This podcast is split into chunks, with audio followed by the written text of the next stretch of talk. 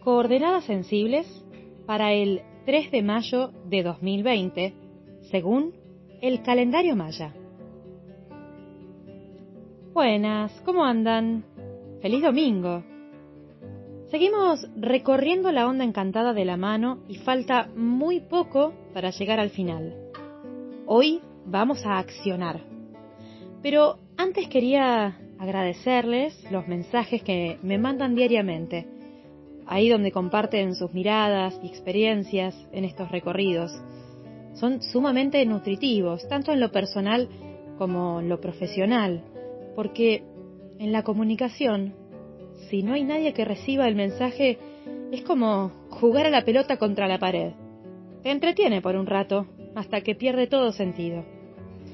Así que sigan comunicándose, háganse parte de este espacio y siéntanse libres de compartirlo y difundirlo. Desde mi parte, este es un servicio que me hago y les hago también. Ahora vayamos a lo nuestro. Estamos en el noveno paso del camino de la mano. Hoy nos ponemos en acción. Desde el 25 de abril nos propusimos ponernos manos a la obra y concretar lo inconcluso, para hacer de una buena vez eso que nunca te animaste o dejaste en el camino. La idea es hacer para destrabar o crear conocimiento de vos mismo en aspectos que, que hasta ahora no habías visto. Hoy llega con su alto vuelo el águila solar azul que dice así, perduro con el fin de crear, realizando la mente, sello la salida de la visión, con el tono solar de la intención, me guía el poder de la magia. Hoy transformamos en el tiempo con la intención de elevarnos y crear una nueva visión. Estamos en el momento del recorrido en que ya estamos listos para la acción.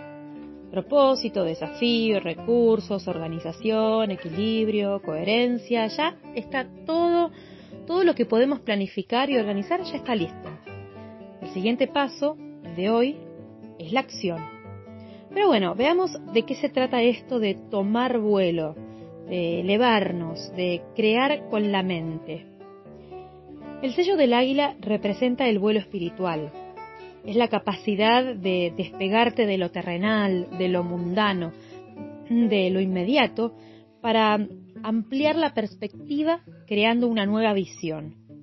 Esta nueva visión te permite ver más allá de los problemas, de los detalles, y te lleva a despegarte de las situaciones para ver con objetividad el panorama que se presenta ante vos y del que formás parte. Entonces, en este contexto en el que estamos buscando nuevas formas y concretándolas a través de nuestras manos, de nuestro hacer, hay un momento en que la contemplación de tu obra te permite verla de manera más amplia, porque no es lo mismo ver las cosas de cerca que de lejos. Es casi la misma diferencia entre mirar y ver.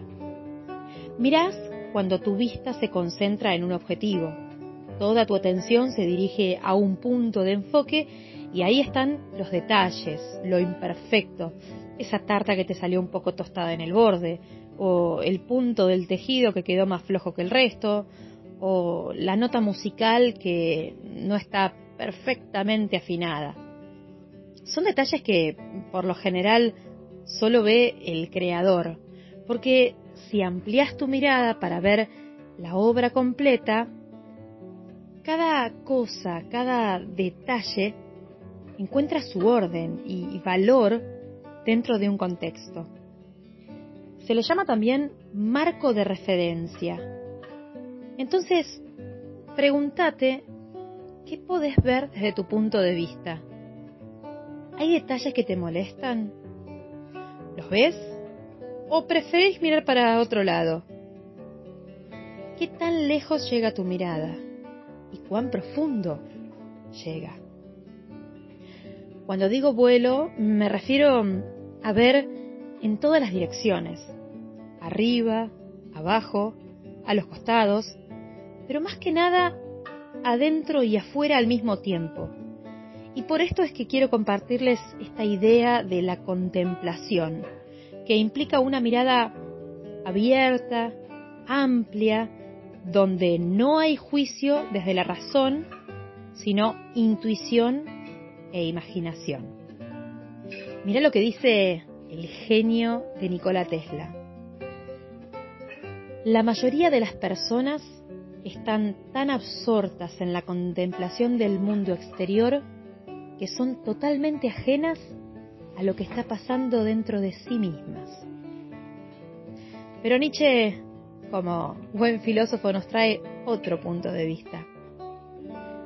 Ser feliz en la contemplación serena, con la voluntad extinguida, sin la codicia y el afán del egoísmo, frío y gris de pies a cabeza, pero con los ojos ebrios de luna.